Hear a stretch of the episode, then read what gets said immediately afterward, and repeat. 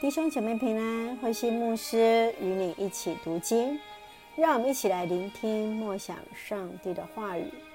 箴言第三章给青年人的忠告。三章第一节：我儿，不要忘记我的法则，你心要谨守我的诫命，因为他必将长久的日子、生命的年数和平安加给你。不可使慈爱、诚实离开你，要系在你的颈项上，刻在你的心板上。这样，你必在上帝和世人眼前蒙恩宠，有聪明。你要专心仰赖耶和华，不可倚靠自己的聪明，在你一切所行的事上都要认定他，他必指引你的路。不要自以为有智慧。要敬畏耶和华，远离恶事，这便医治你的肚脐，滋润你的白骨。你要以财物和一切出手的土产尊荣耶和华，这样你的仓房必充满有余，你的酒榨必有新酒盈溢。我儿，你不可轻看耶和华的管教，也不可厌烦他的责备。因为耶和华所爱的，他必责备，正如父亲责备所爱的儿子。得智慧、得聪明的这人，便为有福，因为得智慧胜过得银子，其利益强过金金，比珍珠宝贵。你一切所喜爱的，都不足以比较。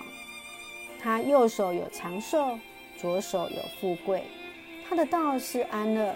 他的路全是平安，他和持守他的做生命树，持守他的俱各有福。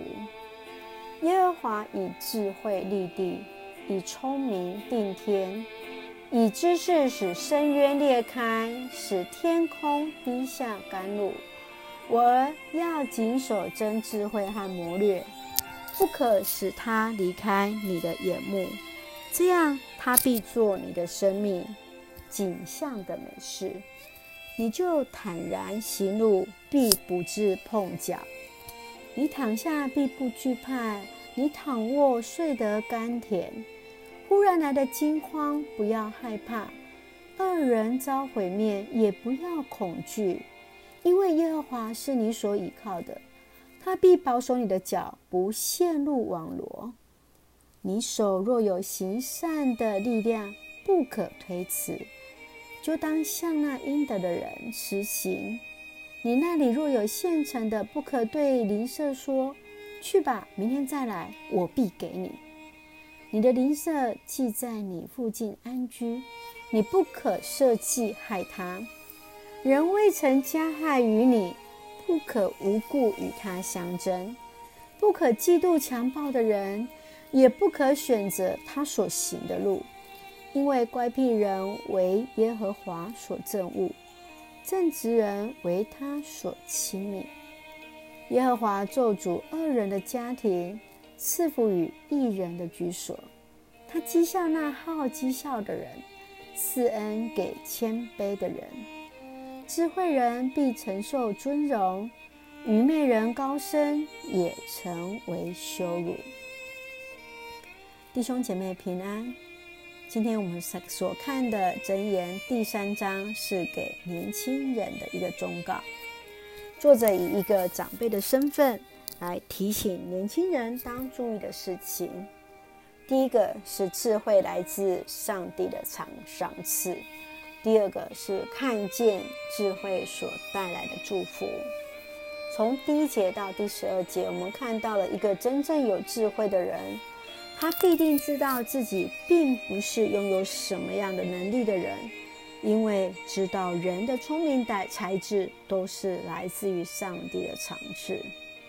而接续在十三节到三十五节，我们看到智慧所带来的祝福远超过金银财宝，也使得我们能够成为那有能力的人，来成为上帝恩典的出口。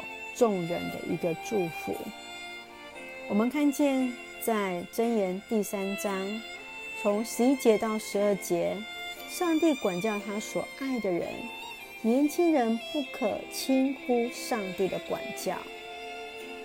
我们怎么去看待管教呢？管教的界限要设在什么样的一个位置？今天的我们如何来管教我们的子女？继续，我们看到智慧，智慧它表达在什么样的地方？智慧它表达在一个诚实跟正直上面，以至于使人能够走在平坦的道路，安然入睡。在我们的生活跟工作中，是否看见诚实与智慧的一个重要？当我们有能力，就要尽力去帮助人。是在他人的需要上看见自己的责任。愿主来恩待赐福，使我们都成为那有智慧、有能力、手心向下的帮助者。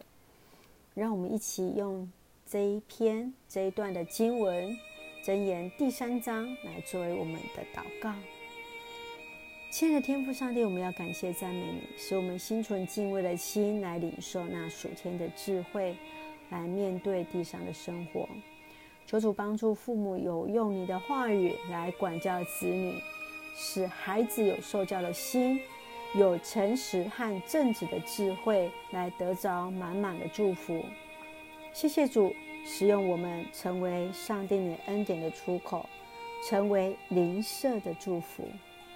谢谢主爱我们，恩待医治此时的台湾，赐下平安与喜乐。感谢祷告，奉靠主耶稣的名求，阿门。让我们来看今天的经文，箴言第三章第五节到第六节。你要专心仰赖耶和华。不可依靠自己的聪明，在你一切所行的事上都要认定他，他必指引你的路。我们要专心仰赖耶和华，不可依靠自己的聪明，在我们所行的一切事上都要认定上帝，上帝必指引我们的路。愿上帝智慧今天就充满在我们当中，让我们今天就开始依靠上帝。不要依靠自己的聪明，上帝的智慧与我们同行，平安。